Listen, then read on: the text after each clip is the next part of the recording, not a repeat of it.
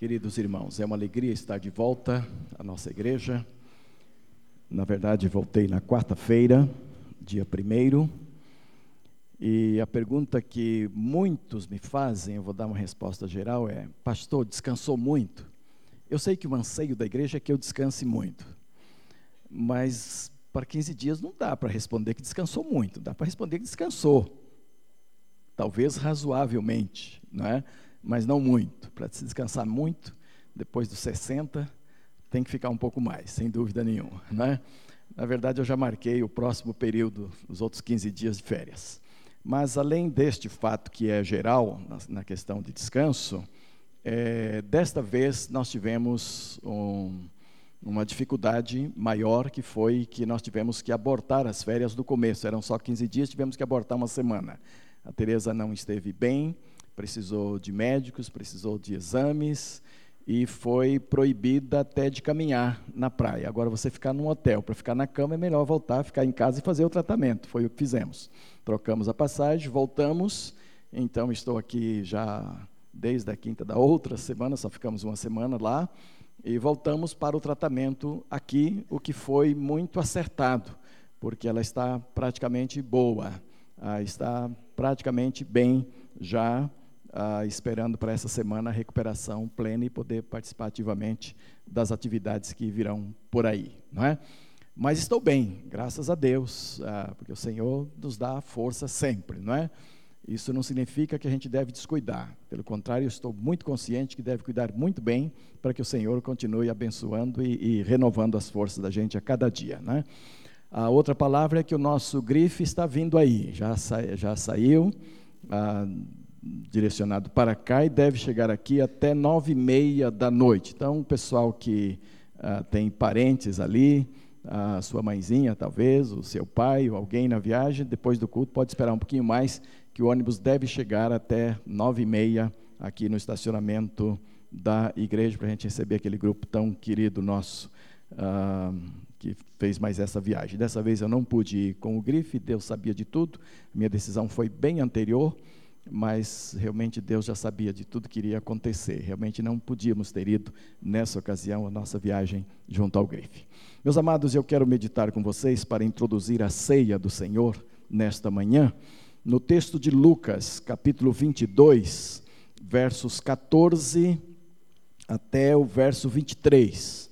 Um texto que trata da última Páscoa e também da da instituição da ceia do Senhor. E vai ser uma reflexão assim bem leve, bem objetiva para as nossas vidas hoje. Lucas 22, 14, começando no 14, diz assim: Chegada a hora, pôs-se Jesus à mesa e com ele os apóstolos, e disse-lhes: Tenho desejado ansiosamente comer convosco esta Páscoa, antes do meu sofrimento. Pois vos digo que nunca mais comerei, até que ela se cumpra no reino de Deus. E tomando um cálice, e havendo dado graças, disse: Recebei e reparti entre vós. Pois vos digo que, de agora em diante, não mais beberei do fruto da videira, até que venha o reino de Deus. E tomando um pão, tendo dado graças, o partiu lhes deu, dizendo: Isto é o meu corpo, oferecido por vós. Fazei isto em memória de mim. Semelhantemente, também depois de cear, tomou o cálice, dizendo: Este é o cálice da nova aliança no meu sangue, derramado em favor de vós. Todavia, a mão do traidor está comigo à mesa. Porque o filho do homem, na verdade, vai segundo o que está determinado, mas ai daquele por intermédio de quem ele está sendo traído. Então começaram a indagar entre si quem seria, dentre eles, o que estava fazendo isto. Eu li o texto todo já pensando na ceia, que vamos ministrar daqui um pouquinho. Mas eu quero permanecer na minha reflexão um pouco mais no verso 15, uh, mais especificamente. E disse-lhe Jesus: Tenho desejado ansiosamente comer convosco esta Páscoa antes do meu sofrimento. Jesus é muito belo, Jesus é muito tranquilo, é um exemplo muito grande, um espelho muito grande para a gente tratar, não é? E ele sabia do seu sofrimento, ele conhecia muito de perto a sua missão, ele estava muito consciente da missão pela qual ele passaria, por isso ele disse: eu tenho desejado ansiosamente. Ansiosa não é, não é no sentido de estar ansioso, mas no sentido de estar ah, profundamente desejoso daquele encontro. Algumas versões diz tenho desejado muito. E esta é a expressão mesmo. Eu tenho esperado este momento, eu tenho aguardado este momento, e eu sei que ele antecede o meu sofrimento. Quer dizer, eu sei que após uh, este momento especial que nós teremos aqui, nesta casa, onde tudo foi preparado, tanto para a Páscoa, e os discípulos, na verdade, não sabiam ainda que ele instituiria ali a ceia do Senhor, eles se reuniram lá para comemorar a Páscoa, o ambiente foi preparado para a Páscoa, e ele, ato contínuo da Páscoa, estabeleceu a ceia do Senhor, que era exatamente uh, o que a Páscoa apontava. A Páscoa era uma tipologia da ceia do Senhor, da libertação verdadeira e tudo isso, né? É, é bom você saber que você serve a um Jesus que se ofereceu por você e por mim voluntariamente e conscientemente sabendo que era isso que ele ia fazer. Quer dizer, nós não servimos a um Jesus que simplesmente foi apanhado pelos soldados, foi levado na marra, foi morto e depois ressurgiu e por causa disso nós o servimos só, não ele estava consciente de que ele passaria por aquilo, por causa de você e eu.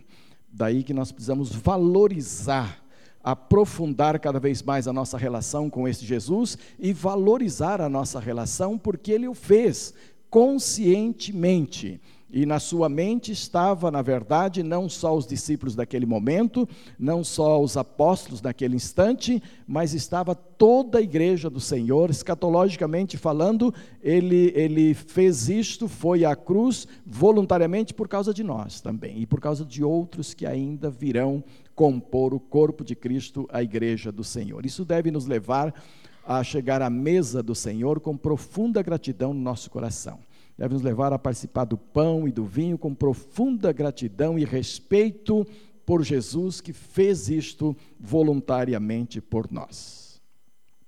Também esse, esse desejo muito forte que ele expressou aqui, este, esta expectativa grande do Senhor Jesus para aquele momento, está relacionado também com o fato de que seria a última vez em carne, a última vez naquele corpo físico que os discípulos conheciam, com os quais os discípulos tinham convivido, era a última reunião oficial ah, naquele corpo, porque não era o último ensino. Depois de ressurreto, ele ainda ensinou muitas coisas importantes. Mas a partir daí ele entraria para o sofrimento e só passaria a ensinar fora as sete palavras da cruz, que não tinha o objetivo de ensino direto, mas era o seu coração se abrindo para o pai, entregando a mãe a, a, a um filho e assim por diante.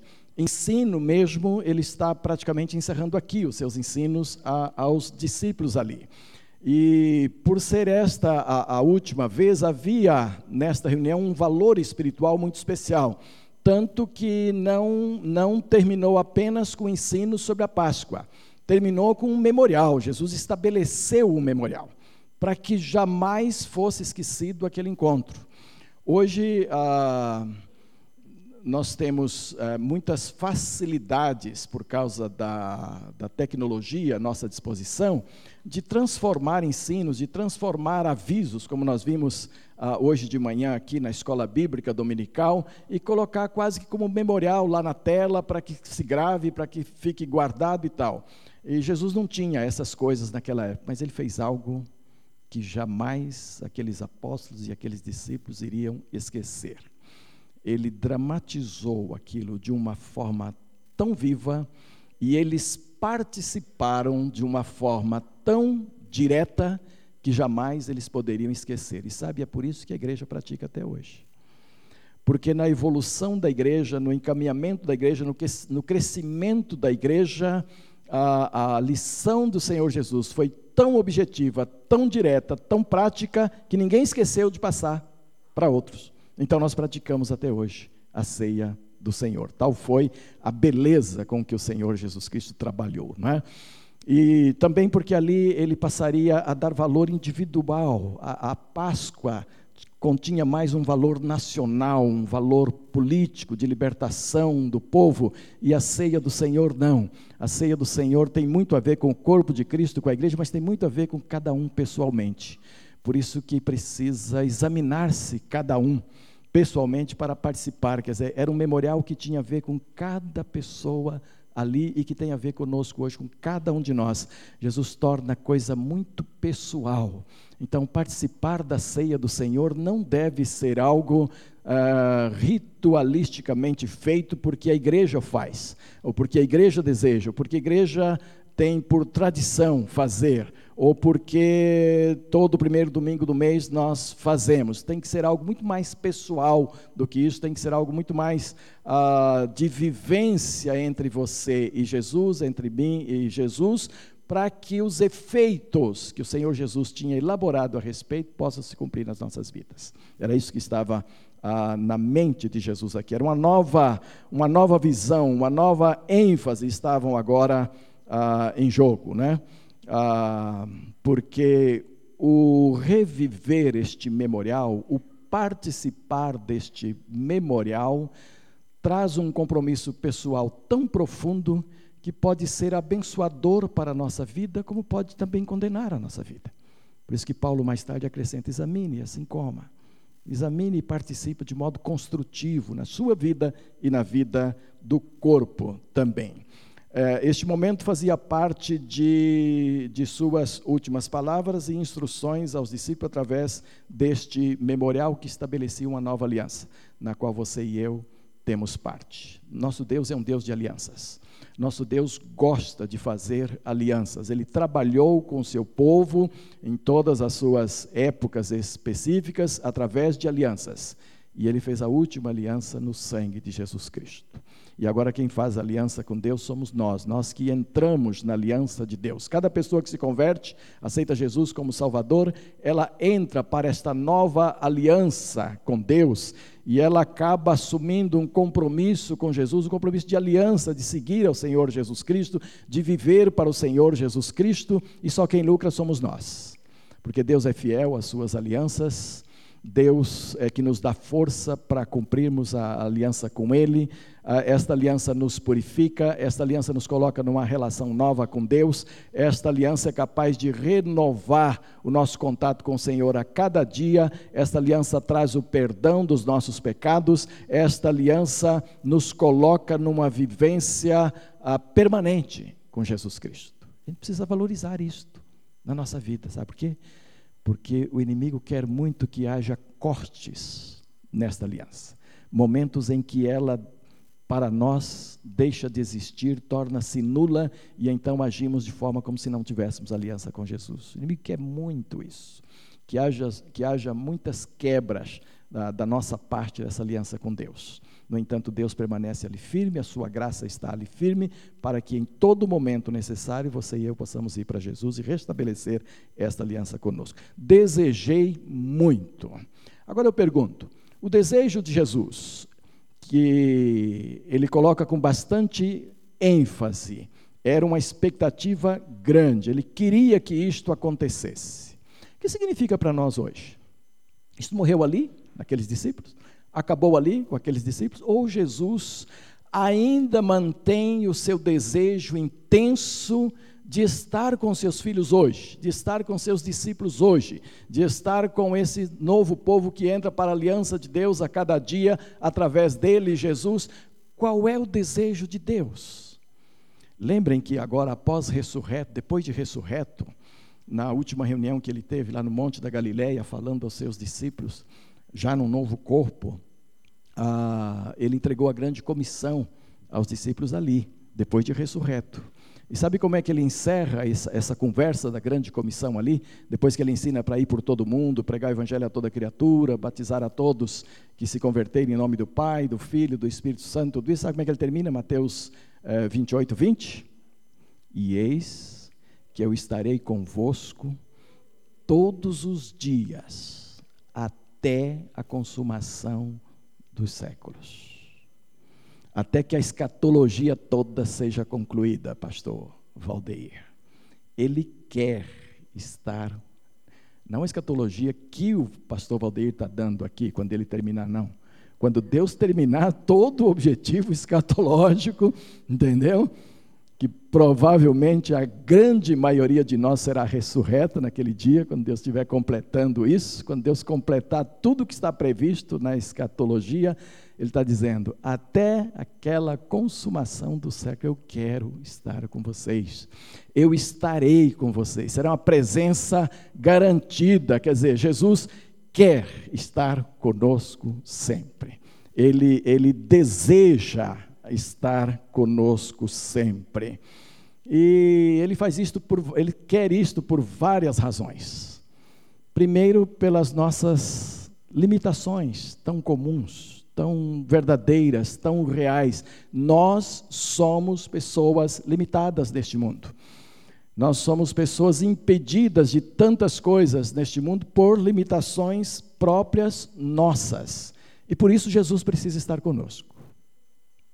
Vocês perceberam quantas tragédias tem nesse tempo? Quanto a gente vê tragédias? No dia que eu cheguei lá em Fortaleza, entrei para o hotel, cheguei de madrugada, começamos ali as atividades previstas e logo à noite foi aquele choque nacional pleno, total, Brasil inteiro, mundo também, com aquele avião da TAM que caiu lá em São Paulo. Aquilo me impactou muito, porque eu conheço muito bem aquela região onde aquele avião caiu. A minha sogra morava a menos de 200 metros de onde o avião bateu. E meu irmão, meu cunhado solteiro, Adolfo, que esta igreja conhece, ele teve aqui duas vezes já, este irmão de Teresa mora nesta casa onde minha sogra morava ainda. Aquela notícia de que os bombeiros chegaram rapidamente, como nunca na história aconteceu, é lógico, os bombeiros estão ali, a 100 metros do acidente. Ah, o, o, se o avião virasse um pouco mais para a esquerda e entrasse um pouco mais, caía no corpo de bombeiros, caía dentro da, da casa do corpo de bombeiros. Então é claro que eles tinham que chegar rapidamente e atender rapidamente.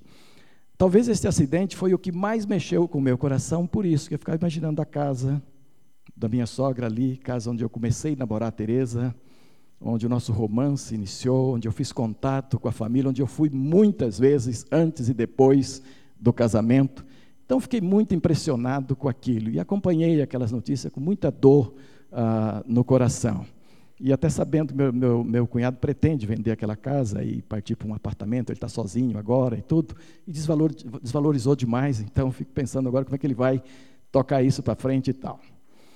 Mas quando tomei o avião de volta, é aqui que eu quero ressaltar, quando tomei o avião de volta, eu já tinha avisado os filhos que eu ia chegar a tal hora e tudo, mas há sempre muito atraso e o meu avião começou a atrasar também, atrasou três horas, na, quando eu estava voltando pela manhã. No que, eu vi, no que eu vi que iria atrasar de duas ou três horas, liguei para casa de novo para ver se tinha um filho lá para explicar que ia atrasar e tal. E o William me atendeu. E só estava o William em casa, ele não tinha saído ainda. Me atendeu, acertamos os detalhes da minha chegada, expliquei que não tinha hora prevista, porque o avião estava atrasado, e disse umas últimas palavras no telefone, e é isso que eu quero chamar a atenção. Por causa dessas nossas limitações, nós temos que. Quais são nossas últimas palavras quando alguém viaja, quando um filho sai para um trabalho mais demorado, quando o marido sai para dias de trabalho, ou a esposa sai para dias de trabalho, quando o noivo vai embora e não sabe mais quando vai voltar, não é? Coisas assim. Quais são nossas últimas palavras? Quando eu estava no ar, é que eu fui meditar nas minhas últimas palavras a William. Não foi na hora, não foi pensado. O que eu falei, falei. E depois no avião, vindo, pensando naquele outro avião, já pensou se esse negócio embica aqui e vai lá para baixo? Não, pode acontecer? Pode. Tinha crentes. Tinha crentes aqui no Gol, que Teresa e eu atendemos muitas famílias cristãs que perderam gente ali. Tinha crente nesse agora, da TAM. E do jeito que os crentes estão crescendo, vamos ter gente em todo avião que sair por aí, gente. Graças a Deus por isso. É a igreja no meio do povo comunicando suas verdades. Vamos ter crente nos ônibus e tudo. Graças a Deus. A igreja tem que ser assim mesmo. Não é sal da terra, luz do mundo, tem que estar onde está o pessoal mesmo. Quando eu pensei isso, eu falei, qual foi a minha última palavra para o William? No telefonema. Aí eu fui recordar, minha última palavra foi assim: Olha, estou levando um camarãozinho daqui de Fortaleza para a gente comer hoje à noite juntos. E claro, depois vem abraço, beijo e tal, mas foi isso. Estou levando um camarãozinho para a gente comer. Bom, o William gosta muito de camarão. E lá a gente tinha a oportunidade de comprá-lo um pouquinho mais barato e trazer alguns. Então fizemos isto a partir do momento que decidimos vir. Era uma palavra que não tem nada a ver com espiritualidade, não tem nada a ver com a religiosidade. Não foi uma oração no telefone pedindo para Deus abençoá-lo, não foi ah, uma bênção específica que um pai pode dar, ainda que depois dê abraço, beijo, Deus te abençoe e tal, que isso é comum no, no meu linguajar. Mas foi alguma coisa que eu sabia que ele gostava muito e que eu queria à noite ter essa comunhão com os filhos ao redor de um camarão. E eu sei que ele não volta muito cedo uh, ao redor de uma mesa com camarão em cima. Né? E eu sei que ele não volta muito cedo. Então foi preventivo nesse sentido. Foi uma palavra boa, não era uma palavra ruim. Uma palavra agradável. Ele ficou na expectativa. Mas não era uma palavra assim, olha, se qualquer coisa acontecer, estaremos juntos um dia. Também não é para falar isso, claro, não é por aí. Não é por aí. Não é para ficar assustando todo mundo, não. Assustando seus filhos, seu cônjuge, tudo isso não. Entendeu? Não é? Te vejo na glória. Espera aí. Mas é bom que nós tenhamos palavras boas, palavras abençoadoras. Palavras que criem expectativas boas das pessoas de quem nós nos despedimos e é bom que saibamos sempre que nós estamos limitados neste mundo a algumas coisas que nós não podemos resolver. Coisas que acontecem no dia a dia que nós não podemos resolver, porque nós temos limitações. E quando Jesus diz que quer estar conosco todos os dias até a consumação dos séculos, ele está pensando que ele pode nos ajudar nas nossas limitações. Quer dizer, ele está pensando que ele é necessário não é alguma, alguém que tem que ser convidado, alguém que faz bem ser convidado, alguém que traz alegria no dia que é convidado, alguém que vem brilhantar o nosso jantar, a nossa festa, o nosso casamento, o nosso noivado, uh, o nosso culto, ou qualquer coisa assim. Não, ele não é isso. Ele é muito mais do que isto, ele é necessário em todos os momentos e circunstâncias que estivermos vivendo seja na festa na praia, seja nos jogos, seja ah, nos esportes, qual, quaisquer que sejam eles, seja no trabalho duro que vocês vão encarar amanhã, seja na presença de chefes chatos ou chefes benignos, simpáticos, crentes do Senhor Jesus. Bom, não sei se todo chefe crente é simpático e benigno, de repente alguns alguns carecem de muita oração e misericórdia e da cobertura do sangue do cordeiro quando estão na posição de chefes. Né? Mas ah, não importa onde nós estivermos, Jesus quer estar com a gente. Esta é a bênção desse desejo de Jesus. E Ele quer muito isto. Significa que é preciso que o nosso coração esteja aberto para receber a presença de Jesus e estar com Ele. Também Ele, ele quer por causa da sua sabedoria. Nós não temos toda a sabedoria de que precisamos. Claro que a sabedoria divina está à nossa disposição, claro que a Bíblia manda que se você clamar, você vai ter, mas observe sua vida. Em tudo que você age, em tudo que você faz, em todas as respostas que você dá, em todas as decisões que você toma, ah, todas elas são absolutamente sábias? Ou de algumas delas você tem que se arrepender? Quantas vezes você age com falta de sabedoria? Quantas vezes na vida? Com os filhos, com a esposa, com o patrão, com o empregado, com o motorista. Ontem eu estava entrando no estacionamento do Extra, e eu agora tenho privilégios, eu posso entrar na, na vaga do, do, do, dos anciãos, dos idosos. E eu tenho meu selo lá para colocar no capô do carro e ninguém mexe comigo. entro lá, saio, vou fazer minha compra, volto, pego meu carro, guardo o selinho, saio de novo, uma maravilha.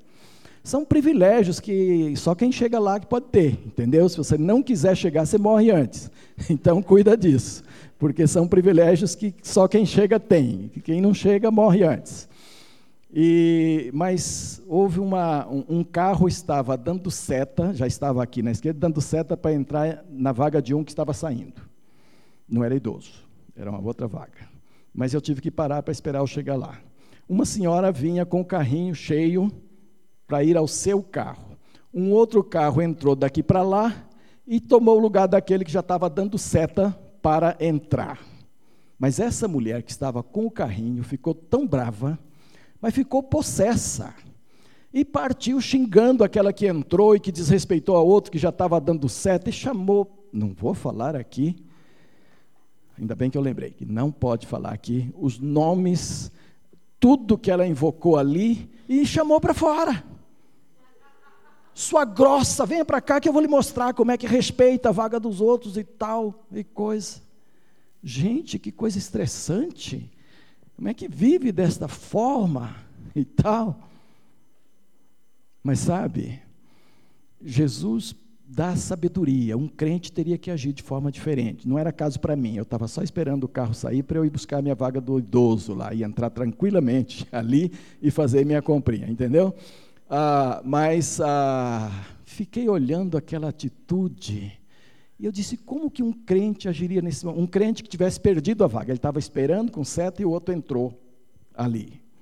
Gente, precisa sabedoria, porque era um direito dele, ele tinha prioridade à vaga, ele estava dando certo, ele estava esperando, o outro tinha que esperar a vez dele passar, procurar uma outra vaga, no entanto, foi tolhido ali e entrou.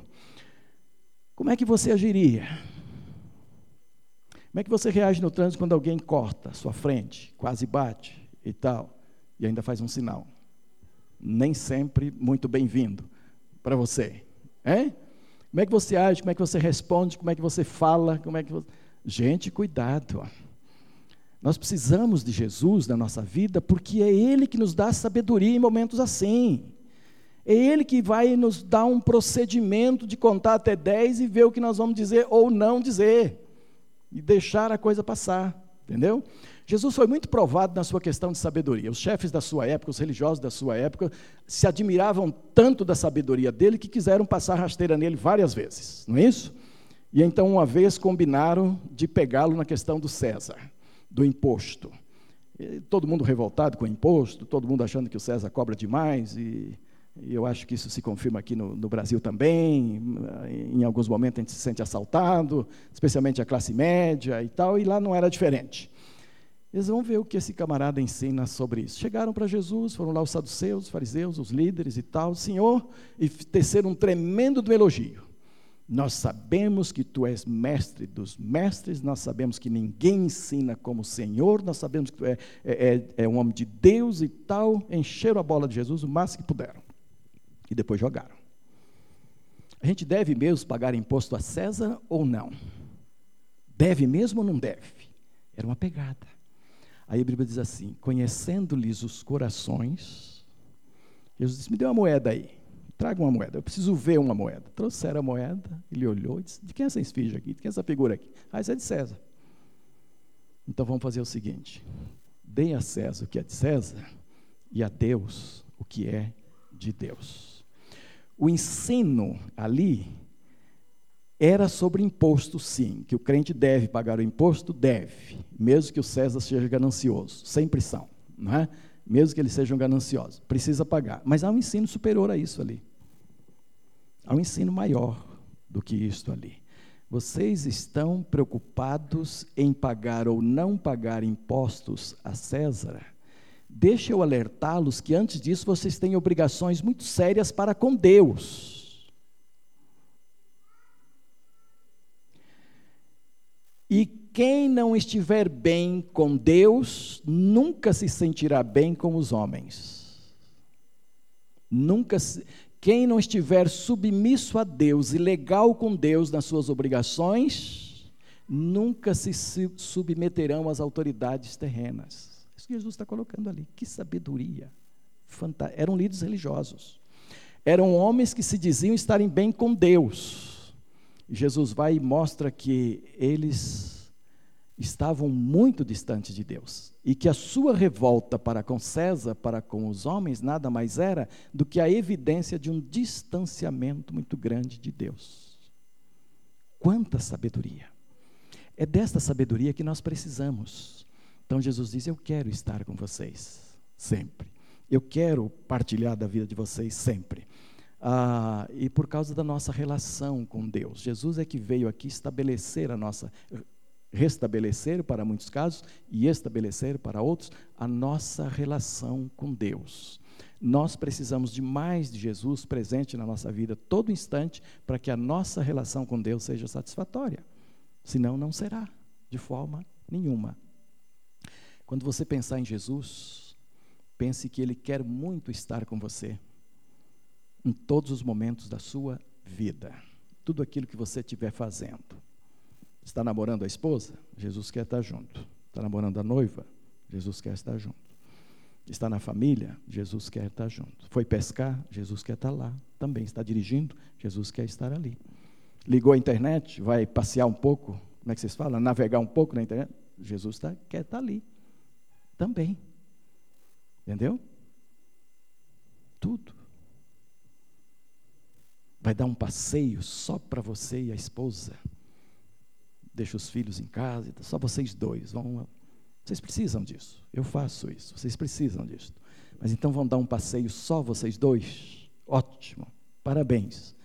Mas convide Jesus para ir junto. Ele quer estar junto. Ele quer estar ali. Ele tem alegria, ele tem prazer nisto. E deixa eu dizer que o lucro é todo nosso. O lucro é daquele discípulo que tem desejo de ter Jesus em tudo quanto faz e vier a fazer, porque ele só nos abençoará. Vamos participar da ceia hoje, com esse pensamento na nossa cabeça, colocando isso para o nosso coração. Que bom que Jesus quer estar conosco, que bom que Ele deseja isto muito.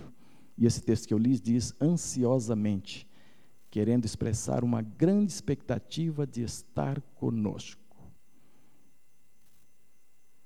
Eu sempre joguei muita bola, claro que eu já parei, mas porque tudo tem seu tempo. Mas joguei bola dos, 12, eh, dos 8 anos até recentemente. E de vez em quando a gente encontrava alguns jogadores crentes, membros da igreja, que vinham conosco para jogar bola em todas as igrejas por onde passei. Parece que essa foi onde encontrei menos essa característica, mas todo lugar por onde passei tive que educar muita gente, trabalhar muita gente nessa questão. Porque tinha alguns jogadores de futebol, nesses futebols nossos por aí, que quando chegava à margem do campo, tinha um bom diálogo com Jesus. Jesus, agora tu volte lá para o templo, fique lá até minha volta, porque agora o negócio é corpo, o negócio agora é carne, o negócio agora é para valer e entravam para quebrar mesmo as pernas dos outros e outras peças e por aí e tal. Quer dizer, não é assim que Jesus quer ser tratado. Ele quer estar conosco sempre, em todas e qualquer atividade que viermos realizar. Tá bom, amados? Podemos dizer para Deus, para Jesus, que nós vamos hoje participar da ceia do Senhor com, este, com essa gratidão no nosso coração e empenhando a nossa palavra de que ele não é convidado, não, que ele é para estar mesmo sempre conosco. Curve a sua cabeça, vamos orar nesse sentido. E logo depois, os diáconos e diaconisas escalados para nos ajudar hoje já podem se dirigir à mesa e nós vamos ministrar com muita alegria a ceia do Senhor nesta manhã. Pai querido, eu quero te agradecer porque a gente olha para Jesus, estuda Jesus e vê, ó Deus, aquele teu filho que deixou tudo lá na glória, que abriu mão, ó Deus, de todos os seus privilégios para vir aqui se identificar conosco, tomando a nossa carne, tomando o nosso cansaço, o nosso peso, sofreu aqui entre os homens porque queria estar conosco porque desejou estar conosco, porque cumpriu a tua vontade de estar conosco através dele, o Filho. E Pai querido, agora quando vamos participar da mesa do Senhor, que esta verdade seja muito real para todos nós, para que desejemos ardentemente que Jesus esteja sempre ao nosso lado, independentemente daquilo que estivermos realizando ou fazendo. Assim pedimos-te em nome de Jesus. Amém e amém.